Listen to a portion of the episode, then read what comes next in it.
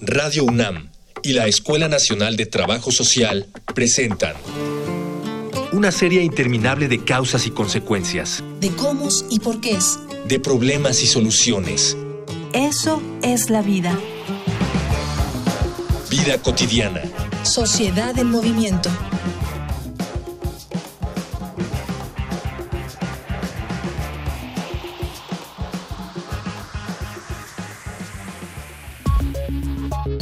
Todo desastre natural implica más que la experiencia evidente de desastre. Una inundación, un terremoto o una epidemia requieren la participación de una gran cantidad de especialistas en diversas áreas, pero los que nos atañen en esta transmisión son aquellos que se encargan de la sanidad y la sociedad, pues de ellos depende coordinar las acciones necesarias para salvaguardar a las personas y su entorno. En la actualidad, estamos acostumbrados a considerar que la salud es un tema que se ha controlado y tenemos la falsa idea de que el dinero y la infraestructura de un país son suficientes para garantizarla. Sin embargo, la salud de una comunidad es un tema muy delicado y es por eso que debe evaluarse en cada caso según las circunstancias del entorno y sus habitantes. En esta emisión de Vida Cotidiana, Sociedad en Movimiento, hablaremos sobre emergencias sociosanitarias con el doctor Raúl Ángel Olmedo Núñez, médico epidemiólogo de la Secretaría de Salud Federal y con Leticia Figueroa Valdés,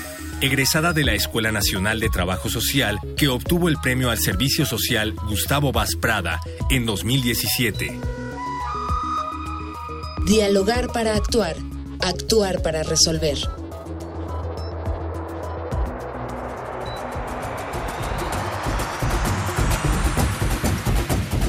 Muy bonita tarde, ya es viernes, viernes de vida cotidiana, social en movimiento. Yo soy Ángeles Casillas, como siempre me da mucho gusto que nos estemos escuchando. Nosotros acá desde cabina en la Colonia del Valle, en Radio UNAM, ustedes desde diferentes medios para comunicarse con nuestro programa.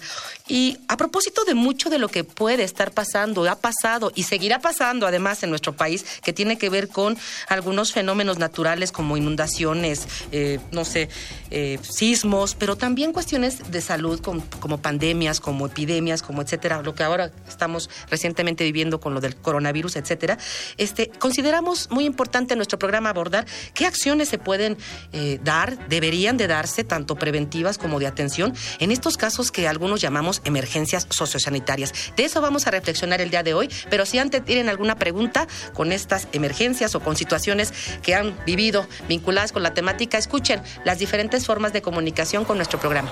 Facebook, Escuela Nacional de Trabajo Social, ENTS, UNAM.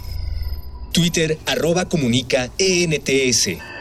Instagram, comunicación ENTS. Ya regresamos de los medios de comunicación y me da mucho gusto recibir aquí en cabina a dos especialistas en el tema. Por una parte está el doctor Raúl Ángel Olmedo. Doctor Raúl, muchísimas gracias por acompañarnos. Gracias a ustedes y gracias a Radio UNAM, que es mi casa por recibirme. Nuestra casa, para muchos es nuestra casa.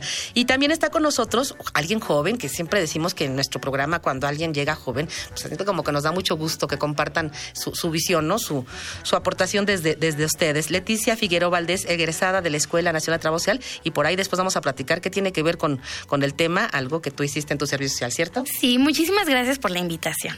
Al contrario, gracias por estar con nosotros y compartir. El programa es muy cortito, nos escuchan muchas personas y me gustaría, doctor, si nos apoyas con nuestro auditorio, de entrada, si es correcto y qué significa esto de emergencia sociosanitaria, así debe llamarse. Tú, tú, tú comparte con el público. Yo únicamente podría decir que, si bien es cierto que emergencia sociosanitaria es adecuado, yo creo que el término más adecuado es el eh, la palabra urgencia. Urgencia como todo evento que requiere una respuesta inmediata, organizada, puntual y que vaya dirigida a resolver el problema específico que se está presentando. Vamos a rascarle un poquito más si les parecen. Ya nos dijo el, doctor, debería ser urgencia sociosanitaria. De urgencias ya nos quedó claro, doctor, lo que compartes muy, muy atinadamente, esta parte de algo que tiene que ser organizado, que tiene que ser en lo inmediato, etcétera. ¿Y el término sociosanitario a qué alude?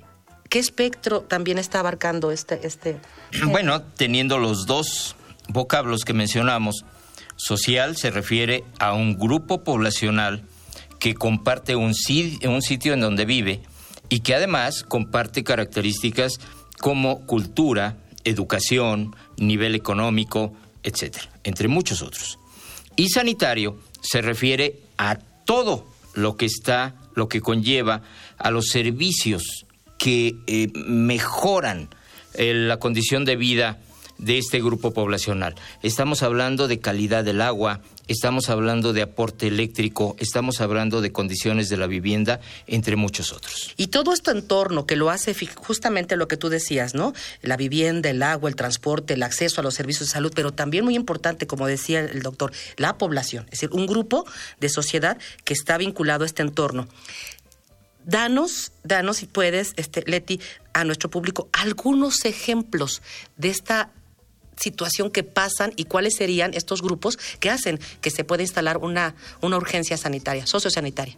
Bueno, complementando con la respuesta del, del doctor, eh, del doctor Raúl, gracias. Eh, bueno, como bien sabemos, estas urgencias sociosanitarias van a partir como efecto de un desastre natural de cualquier índole. Y los desastres naturales llegan en cualquier momento y muchas veces la población no se puede prevenir ante ello. Y lamentablemente golpean con mayor fuerza a las poblaciones vulnerables, ¿cierto? Entonces, ¿esto qué va a conllevar? Pues que va a afectar en la cotidianidad de la población y obviamente va a requerir una inmediatez de respuesta. Em, en, en la esfera social, yo creo que esta atención inmediata en principio va a ser en las necesidades básicas, ¿no? Que son el alimento, la vivienda, el techo. Pero también una parte que nunca debemos de olvidar es el, eh, las afectaciones psicosociales, ¿no? La salud mental de las poblaciones a las que afecta, ya que en su mayoría de veces provocan traumas en las personas o en la población. Además de em, lo que comentaba el doctor Raúl, ¿no? Este riesgo a la salud pública. Híjole, son muchos términos que compartes que requieren y ameritan que los desmenucemos de poquito en poquito. Doctor, antes de esto, vamos a diferenciar muy bien algo que tiene que ver con los fenómenos que son naturales, que suceden y sucederán, si tiene que ver con la naturaleza, con la madre tierra, y cómo afectan a las poblaciones. Y por otro lado, hay fenómenos que no son naturales, por así decirlo, que no tienen que ver con esta parte, digamos, física, pero que también se convierte en una urgencia y danos ejemplos para que el público lo pueda identificar perfectamente y, a qué sí le llamamos urgencia. Recordemos inicialmente que la madre naturaleza estaba antes que nosotros, el grupo, el grupo humano. Segundo lugar, desastre natural.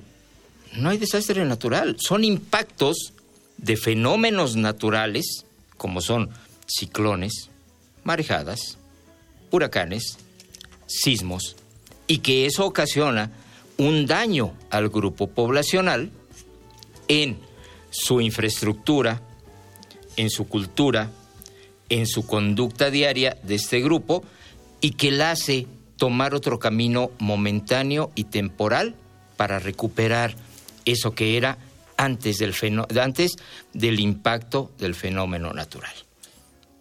Pareciera complicado, pero es impacto del fenómeno natural. Si un fenómeno natural pasa ocurre en un sitio en donde no exista un grupo humano poblacional, deja de tener interés eh, general, porque aquí lo que nos interesa son los daños que tiene el grupo humano y su entorno. Estoy hablando de la fauna y flora que también conviven en ellos en el hábitat. Muy atinado, doctor. Fenómenos naturales no se pueden bueno, predecir al 100% no, no, prevenir tampoco. Depende del tipo de fenómeno natural, los que se puedan predecir, los que no se puedan predecir. Un huracán, en sus diferentes fases, de, desde depresión tropical, tormenta tropical y huracanes en las diferentes categorías que conocemos, sí se puede predecir. Las condiciones meteorológicas nos dicen estas condiciones están confluyendo y entonces sí va a ocurrir un huracán. Y por aquí va a caminar. Sin embargo, un sismo, un terremoto, no se puede predecir. Definitivamente. Entonces, aquí te pongo esos dos ejemplos porque, y perdóname que te haya interrumpido, pero sí se pueden predecir algunos, otros no. Hay que ser muy claros. Algunos y otros no. Eso eh, ya nos quedó perfectamente claro. Vamos más adelante, me gustaría mucho, porque cuando eh, Leti comentaba acerca de la prevención, ¿sí? Ahí sí, como sociedad, sí podemos entrarle y debemos entrarle muy bien. Pero antes quiero invitarles eh, doctor Raúl Leti, a un material que nos prepara producción con datos vinculados con estas urgencias sociosanitarias. Vamos a una infografía social. Infografía social. Lo primero que debemos entender es que las situaciones de emergencia no se limitan exclusivamente a aquellas en las que se pone en riesgo inmediato la integridad física de la persona. En la actualidad, los individuos solicitan respuesta inmediata ante necesidades más complejas, como la pérdida de autonomía personal y la necesidad de protección social. Cada vez toma mayor peso el concepto de emergencia social, entendida como aquella situación que puede desembocar en estados de vulnerabilidad y desprotección social. En estos casos, se hace necesaria una atención inmediata que mitigue los efectos de la situación y proporcione respuestas sociales que favorezcan el restablecimiento de la normalidad. Cada emergencia supone un entramado multiproblemático y único, en cuya evolución pueden aparecer en cada etapa nuevas dificultades, o bien, estas pueden variar, desaparecer o coexistir unas con otras. A nivel internacional está demostrado que las comunidades preparadas adecuadamente en la prevención primaria o enfrentamiento de un evento adverso ya sea una emergencia extraordinaria o un desastre, tienen menor cantidad de víctimas y damnificados. Además, si es más rápida y ajustada su respuesta, facilita los procesos solidarios, de significación, elaboración de las pérdidas y otras consecuencias sufridas, lo que coadyuva a su rehabilitación integral. Esta estrategia trasciende a los organismos públicos responsables directos de la intervención y, por lo tanto, compromete la participación comunitaria y multisectorial. Ya escucharon la infografía social, más datos del tema. Estamos platicando con el doctor Raúl Ángel Olmedo y con Leti Figueroa en el tema de urgencias sociosanitarias. Vámonos de lleno con la parte en la que algunos, algunos fenómenos pueden predecirse, otros no. Sin embargo, como sociedad tendríamos que estar preparados. Y cuando hablamos de preparados, tendríamos que pensar en el antes de, y esto está vinculado mucho con prevención. ¿Qué sí podemos prevenir como sociedad? Como bien dice el doctor Raúl, hay algunos que se pueden prevenir y otros que no. Creo que em, un ejemplo muy claro fue el pasado sismo del 2017, ¿no? Que muchas veces em, la población está preparada, pero tal vez solamente en las instituciones, ¿no? Como en las escuelas, porque se, se hacen algún tipo de, de em, eh, ay, ¿cómo se dice? Los simulacros. simulacros, exactamente. Pero muchas veces en la vida cotidiana las familias no estábamos preparadas, ¿no? Y, creo que es necesario tener eh, una cultura de prevención frente a este tipo de desastres. Es decir, algo muy sencillo. Muchas veces tenemos a cargo personas, ¿no? Eh, que dependen de nosotros, tanto como adultos mayores, niñas o niños, incluso hasta nuestras propias mascotas. Entonces creo que es necesario empezar desde casa, creo que eso se, se, se, dijo mucho cuando pasó este fenómeno natural, ¿no? Tener la mochilita de emergencia, ubicar los lugares pues de seguridad, ¿no? Entonces creo que este tipo de cultura de prevención no solo lo hacen tal vez los profesionistas, ¿no? Sino que toda la población puede estar eh, inmersa en ello. Claro, e, es complejo, como lo decía el doctor hace ratito, o sea, porque por mucha cultura de profesión que tengamos, el sismo va, a ocasionar estragos, ¿estamos? Correcto. Eso, eso es indiscutible. Más bien siento que son medidas de cómo afrontar de la mejor manera este, los, los estragos que puedan ocasionarse en un fenómeno. Doctor, para que nos quede más claro a quienes están escuchándolos y a mí también, cuando hablamos de esta urgencia sociosanitaria, hablamos de qué figuras. O sea, el personal, el equipo que lo compone, ¿quiénes son? ¿Y qué tipo de servicios ofrecen o a qué apunta como objetivo una, una, urgencia sanitaria? Antes que de contestarte, te voy a decir, la prevención no nada más es antes. La prevención debe ser antes, durante y después de la ocurrencia de un impacto de un fenómeno natural en los tres niveles, en esos tres niveles, debemos de haberlo preparado antes, A ver, bien lo dijo mi queridísima licenciada. Antes, la mochilita, los medicamentos, la lámpara, las medicinas, los documentos. Durante, resguárdate y protégete. No te conviertas en una población afectada. Después, ¿dónde están mis hermanos? ¿Cómo están? ¿Cómo están mis familiares? Una de las, una de las eh, situaciones que más ocasiona un fenómeno natural es la falta de información que ocurre después de ocurrido el fenómeno, perdón la redundancia, pero después de ocurrido el fenómeno natural. Porque yo estoy bien, yo sé que estoy bien, pero mis hijas, en este caso Vicky, Elizabeth y Rocío, ya eché un comercial de que así se llaman mis hijas, eh, ¿dónde están mis hijas? Ya tenemos un plan y ya tenemos un sitio en donde estemos donde estemos, nos vamos a reunir en el menor tiempo posible. Claro, cada una se hace cargo de su familia y nos reuniremos. Entonces, la prevención es antes, durante y después. Ahora tú me dices, el equipo. El equipo somos todos, porque los afectados vamos a ser todos. Hay equipos de emergencia de seguridad, de eh, sanitarios, médicos, enfermeras, trabajo social, epidemiólogos, servicios de salud hospitalarios, servicios de salud de primer nivel, pero no olvidemos los servicios urbanos, que esos servicios de salud no pueden operar eficientemente si no tienen esos servicios urbanos. Y hago una cadena. Viene el huracán, ese huracán entra a tierra, tira torres de energía eléctrica, la energía eléctrica se suspende, al no haber energía eléctrica no hay energía para echar a andar las bombas que bombean el agua al grupo poblacional, no hay agua potable, no hay agua bacteriológicamente pura para ingesta del humano, tomamos de donde sea, nos enfermamos, diarrea, brote.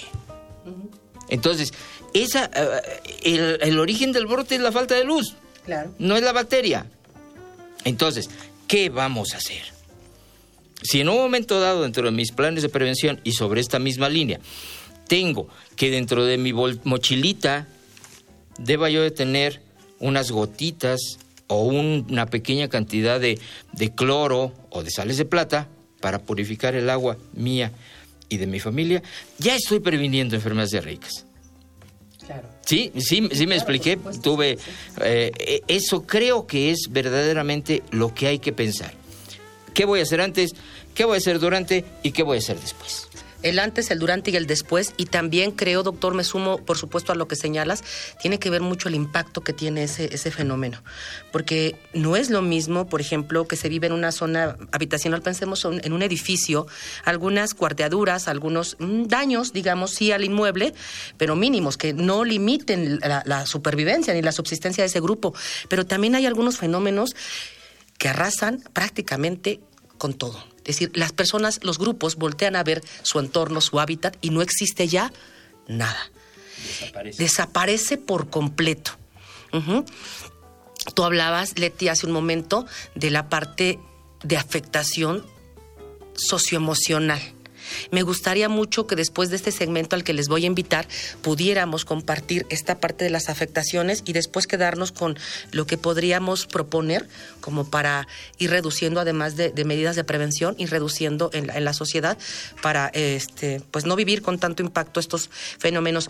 Hay algo que nos gusta mucho en nuestro programa que tiene que ver con los testimonios, lo que la gente, no, no es lo que la gente cuenta, ¿no? sino lo que la gente opina también del tema. Les voy a invitar a que escuchemos voces en movimiento. Voces.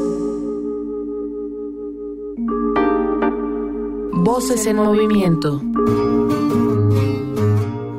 Mi nombre es Georgina Bulnes y buen día. Yo soy habitante aquí de del fraccionamiento Valle Dorado y hace 10 años, digo ya casi 11 porque fue el 7 de septiembre del 2009 como a las 19 horas, un domingo, sufrimos una terrible inundación en el fraccionamiento que en algunas casas alcanzó hasta dos metros y medio, una cosa así terrible. Por fortuna había sido el festejo de mi madre y yo no me tocó estar a mí ese día exprofeso, sino que yo llegué al siguiente día. Lo que es mi calle, había lancha rescatando a gente cuando yo llegué todavía de que estaban en la parte alta de sus casas. El emisor poniente explotó por un mal manejo de las compuertas, entonces fue una mezcla entre unas lluvias muy copiosas que cayeron y que hizo que se tronara eso y se combinaron con aguas negras, una cosa tremenda. Lamentablemente casa es pequeña, es de un solo piso, por eso mismo yo tuve una pérdida total de, de todo, de refrigerador, lavadora, estufa, colchones, las bases de madera de los colchones, ropa, zapatos, cantidad de libros, trastos, vajillas. Y además, lamentablemente, la policía municipal se portó muy mal porque de inmediato cuando pude entrar llegaron pues diciendo que venían a ayudarme, pero pues eh, la ayuda fue muy relativa porque pues barría nada más todo el lodo que estaba dentro de mi casa, me robaron varias cosas como una laptop que incluso apenas empezaba yo a pagar, como unas cadenas de plata, unas monedas y todo aquello. Y después mandaron, así después de varios días, a gente que pintara el exterior y realmente nada más fue pintura, lo único que, que le dieron a, a, la parte externa de mi casa. Todavía me golpea ahorita que estoy narrándolo, pues sí me siento muy afectada porque pues porque no, hubo la ayuda que podían, creo yo, haber dado. Ya regresamos de Voces en Movimiento estamos platicando, el término correcto es así, de urgencias sociosanitarias. Está con nosotros el doctor Raúl y está Leti Figueroa. Eh, escuchando el testimonio de esta mujer, me llama mucho la atención ya los años que han pasado, doctor Leti, y esta afectación en todos los, los ámbitos de, su vida, en lo económico, en la falta de ayuda, en la falta de apoyo y en estas pérdidas socioemocionales. No es, este es, ese es un testimonio, pero doctor, hay, hay eventos que yo sé que tú has conocido, que tú has vivenciado en tu experiencia, que transgreden en todos los ámbitos de estos grupos y de las personas, ¿cierto? Mira, dentro de mi vida profesional, actualmente soy un médico cirujano jubilado y me dedico a la planeación de servicios de manera de servicios de salud de manera empresarial. Sin embargo, la, vida me dio oportunidad de tener cargos en donde pude enfrentar algunos eh, eventos que para mí marcaron. Déjame marcar cuatro. San Juanico en la Ciudad de México, 1984. El temblor de 1985 en la Ciudad de México. Eh, el temblor de 2017, el cual lo viví de manera ya externa. Estaba yo de vacaciones en Vancouver, Canadá. Y lo que me mató fue la incomunicación de no saber cómo estaba mi familia aquí en México. No había ningún tipo de comunicación. Y quizás uno de los puntos que te puedo compartir con mayor intensidad y del impacto que tuvo para mí fue el tsunami en Banda H en Indonesia.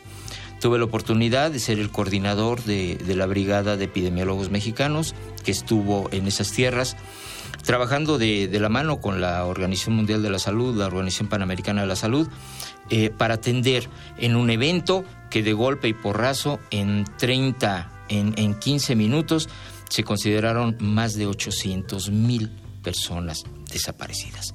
Entonces, eh, eso no tenía ninguna forma de comparar con lo que yo había vivido. La madre naturaleza reclama su terreno. Y el tsunami fue consecuencia de un temblor que ocurrió a 250 kilómetros de distancia de esa zona. ¿Qué te puedo platicar?